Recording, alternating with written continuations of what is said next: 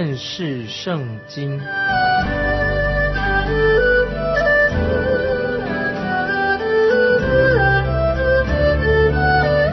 认识上帝的话，把上帝的话带到全世界。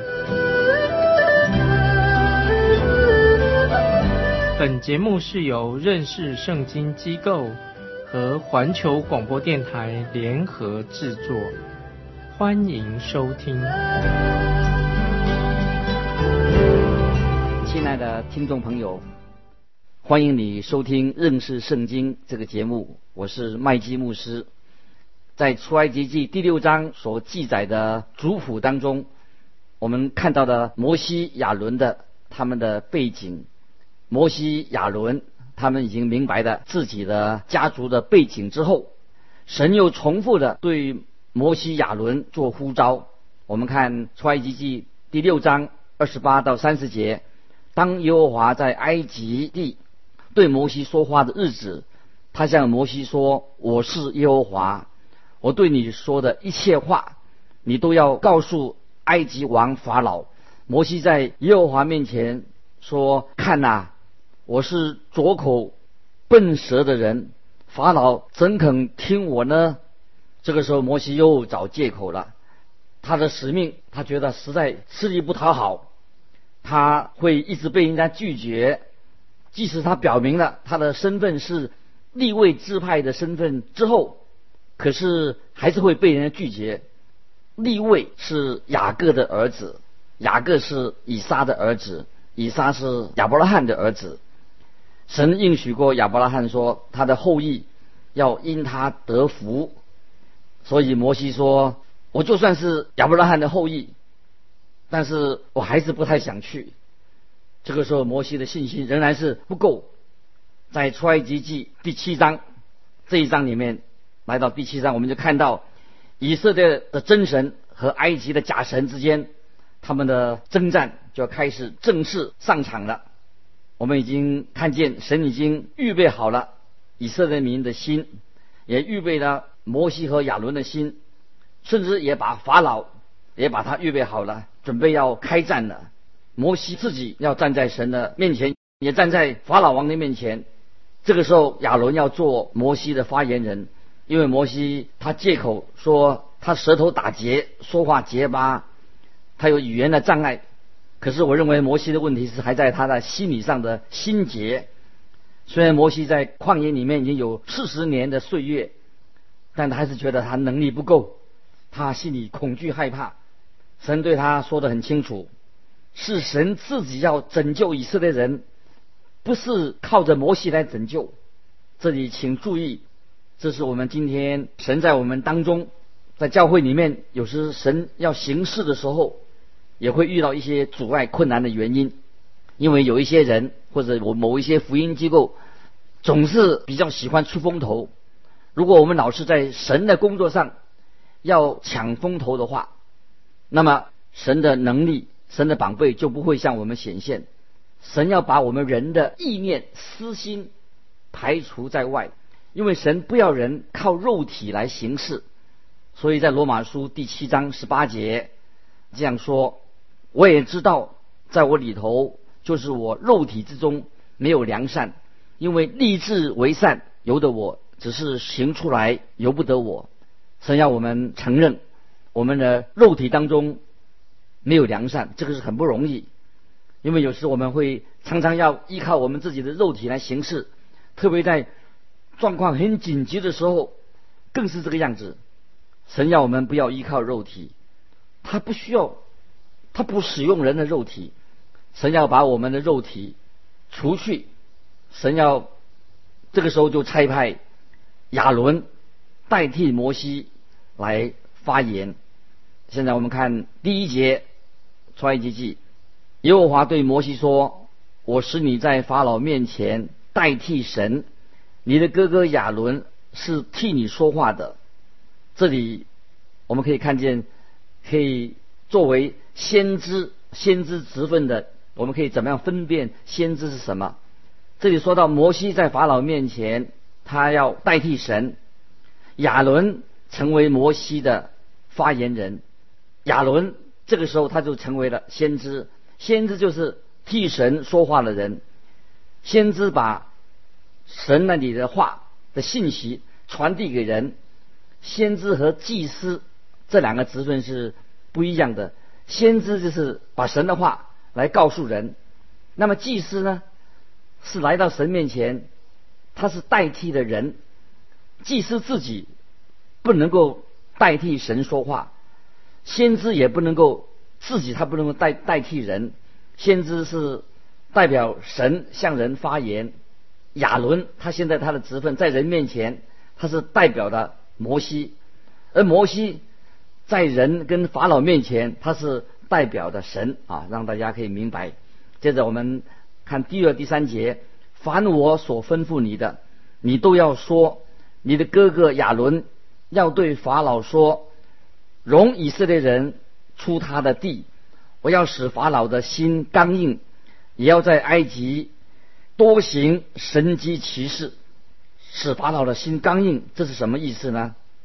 就是是神要使法老的心硬起来吗？看起来好像没错，但是真正的意思是什么呢？我们举个例子，是不是如果法老的心软下来的，他愿意归向神，法老又乐意？帮助啊摩西拯救以色列人，让他们离开埃及，或者说法老想要替以色列人做一些好事，那么神就不会使法老的心刚硬了，是不是呢？亲爱的听众朋友，如果你这样读经的话，那就是错了。使心刚硬的意思是什么呢？是一种象征性的说法。意思就像是指像一根绳子，意思就是这个绳子把法老捆住了，捆住他的心思意念，是要把法老心里面的想法拉出来。这个绳子要把它拉出来，促使神促使他做出他心里面想要做的事情，不能隐藏。法老就像今天啊有些政客一样，他们嘴巴。所说的跟他心里面的想法是不一样的，他们心里想的是一套，他说的又是另外一套。法老他心中是坚决不让以色列民离开埃及，但是他会法老会装着，好像使人感觉他是一个啊很仁厚的、很好的一个统治者。他想每个人认为他是一个很好的人、很慷慨的人，但是在以色列人要离开埃及的这件事情上。其实法老他的内心呢是很强硬的，神就是要促使这个法老把他的心里面的想法显露出来。有些人一定会被逼到法院去的时候，才愿意把真话说出来，才尽他们的义务。这个就是就像神对法老的做法，神要强迫法老，不跟他说。把你心里的话、想法要说出来，你不要说一套，心里想的是另外一套。神用这个很特别的方法，要强迫法老露出他的狐狸尾巴，露出他的马脚。有一天，我们在站在神面前的时候，神也是要我们做同样的事情，在神的面前，我们都全然的赤露敞开，露出我们真正的面目，都不能隐藏。到那个时候，我们就不可能再作假的。对我们有些人来说，当然这是一个很看可怕的一个后果，对不对？接着我们看第四、第五节，但法老必不听你们，我要伸手重重的刑罚埃及，将我的军队以色列民从埃及地领出来。我伸手攻击埃及，将以色列人从他们中间领出来的时候，埃及人。就要知道我是耶和华。换句话说，到时候法老会把自己的真面目显露出来的，以色列神也会彰显出他到底是谁。埃及人到时候他们也知道了真相的，包括以色列人也会经历到这个真正的事实是什么。到时候摩西和亚伦也会被证实出来，他们。真实的身份，接着我们看第六、第七节，摩西、亚伦这样行，耶和华怎样吩咐他们，他们就照样行了。摩西、亚伦与法老说话的时候，摩西八十岁，亚伦八十三岁。亚伦比摩西大了三岁。接着我们看第八、第九节，耶和华小玉摩西、亚伦说：“法老若对你们说，你们行见奇事吧，你就吩咐亚伦说，把杖丢在法老面前，使杖变作蛇。法老可能会质问摩西和亚伦，他这样说：你们是有什么证明说你们身份到底是什么呢？”你们来到我面前，向我提出这么过分的要求，现在把你们的身份证明给我看，你们的权柄在哪里？亚伦的杖就是权柄的象征。接着我们看第十节，摩西亚伦进去见法老，就照耶和华所吩咐的行。亚伦把杖丢在法老尘土面前，杖就变作蛇。在这段经文里面，这个“蛇”这个字的意思，呃，我们可以提出一个问题，因为在历史文献里面很少提到“蛇”这个字。事实上，这个字，这个“蛇”这个字哈，是指鳄鱼的意思，是指鳄鱼。在摩西的时代，有许多的像鳄鱼这种生物生存在埃及的尼罗河以及那些池塘里面。这时候，亚伦的杖是变成的鳄鱼。不是变成一条蛇，我们所想的蛇。当我们读到啊神降灾在埃及的时候，你会发现，神所对抗埃及的，对埃及是都跟那个什么，跟当时的啊属动物那一类的假神，或者说，因为埃及人他们有些假神，不是有的像样子，不是动物类的，就是鸟类的，或者是昆虫类的。保罗在罗马书一章二十三节这样说：“自称为聪明，反成了愚拙，将不能朽坏之神的荣耀变为偶像，仿佛必朽坏的人和飞禽走兽、昆虫的样式。”啊，这里说到将不能朽坏之神的荣耀变成偶像，仿佛必朽坏的人和飞禽走兽、昆虫的样式。埃及人。把每一样的事情都用符号来表示，他们先在脑袋里面有个概念，然后呢，他们就把这个概念把它具体化，然后再用一个图画把它表达出来。埃及人他们有各式各样的神像，用来表达生命的每一个阶段和生命的一些功能。事实上，他们是把埃及人是把独一的真神、独一的神。变成了许许多多的神，叫做多神论，就是有像有一位学者他所说的，他说埃及人他们是相信有一位伟大的神存在，这位神本来就是存在的，是自有拥有的，是全能永恒的。可惜的是，他们觉得这位神太伟大了，他的能力超乎一切，所以这位神不想管这个人类的事情，也不关心人类的命运，因此这个神就把。管理这个世界的权柄，给了一大群的这些所谓神明，或者包括魔鬼，有有的是比较好的，有的是邪灵等等来掌管这个世界。这个就是埃及人他们所相信的所谓多神论。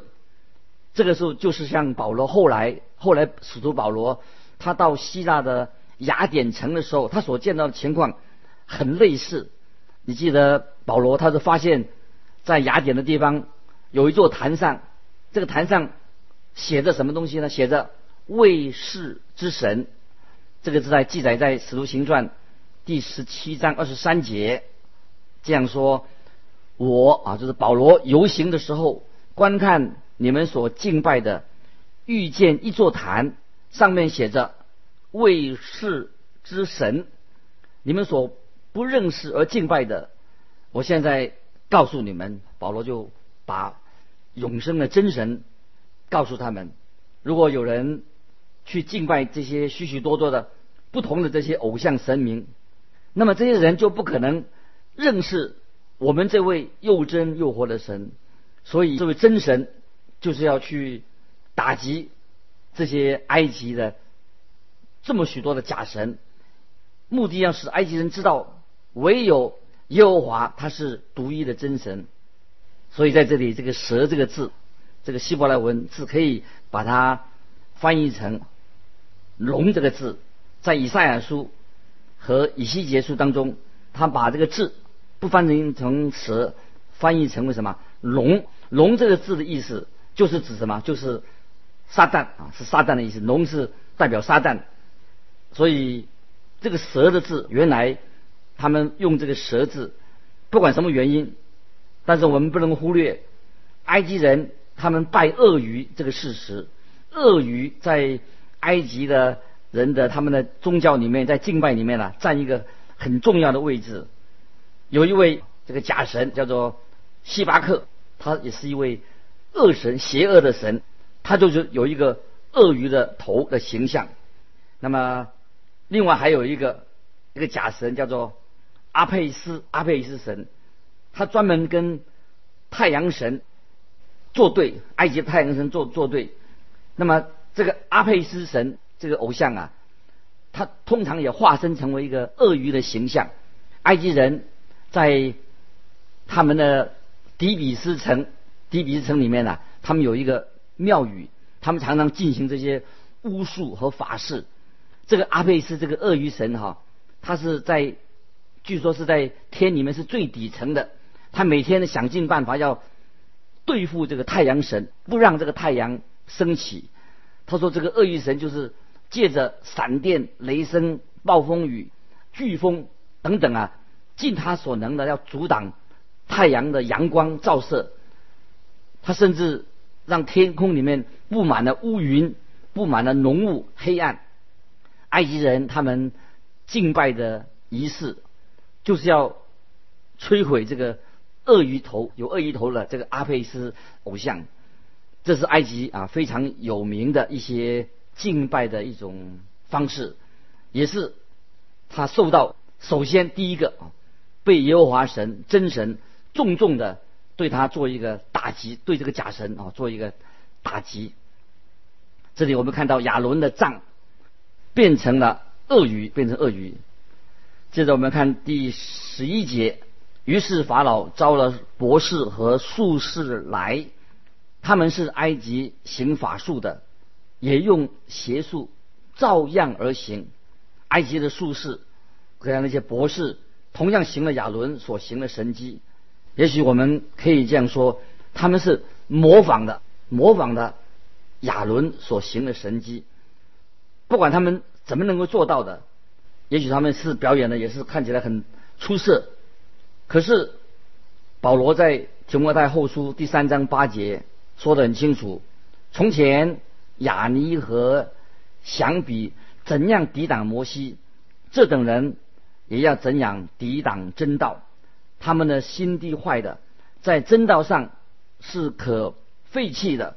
这些埃及的博士术士，他们都是所做的是要抵挡永生的真的活神，就是我们所敬拜的。接着我们看十二十三节，他们个人丢下自己的杖，杖变作蛇，变成龙，但亚伦的杖吞了他们的杖。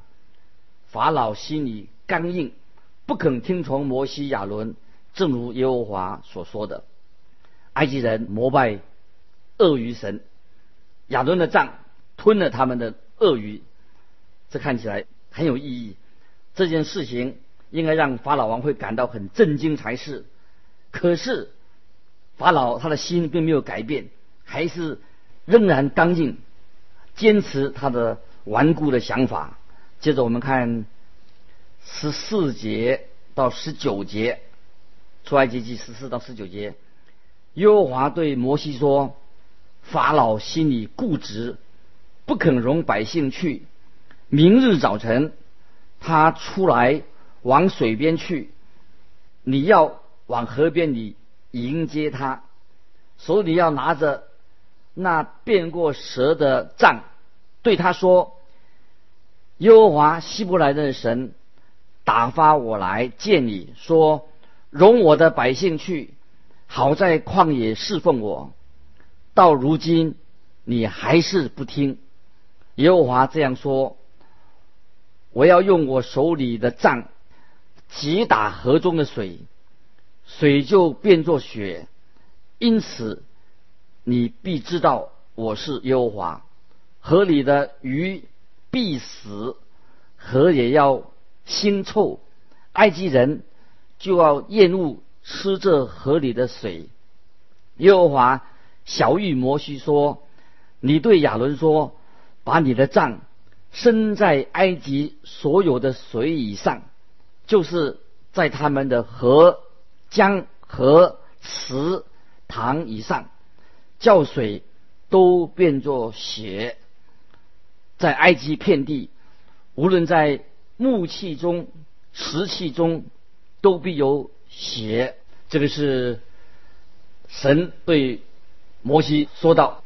他们在明天早晨到水边要迎这个啊，迎接这个法老王，要把这个事情给他们给法老做一个宣布。这件事情对埃及人所敬拜的这些假神来说，又是一个非常重大的打击，特别是。他们认为最神圣的尼罗河，现在河水都变成了血。埃及人他们称这个河叫做哈皮，哈皮，哈皮。他用一个形象来形容这个男的，是一个胖的男人，他的胸前像女人一样，象征着生育和滋养的，他有滋养的能力，象征着生育的能力、滋养的能力。尼罗河是埃及人他们的命脉，非常重要的一个命脉。尤其是尼罗河的水，就也是他们生活的必需品。没有这个水，就不能够生活，表示生生不息的意思。可是，在这个时候，这条河就变成了血，给埃及人带来了什么？血代表死亡，给埃及人带来了死亡，而不是生生不息。这个是表示说，以前尼罗河对埃及人说是一种祝福，现在呢，成为对埃及人一个重大的咒诅，就是神的审判已经临到了埃及人，神的审判出现了。接着我们看二十二到二十五节。埃及行法术的，也用邪术照样而行。法老心里刚硬，不肯听摩西亚伦，正如耶和华所说的。法老转身进攻，也不把这事放在心上。埃及人都在河的两边挖地，要得水喝，因为他们不能喝这河里的水。耶和华。击打河以后满了七天，这个灾害一直连续到七天。法老王他并不相信，虽然看见水已经变成了血，他不相信这件事情是出自真神的手，因为法老王的术士这些博士，他们也可以用他们的魔术来复制这个灾祸。这个看起来是简直是不可思议的一件事情。当然，我们知道，我们已经强调过，的确是撒旦他有黑暗的权势的力量，也显明神做工，撒旦黑暗的权势也在做工。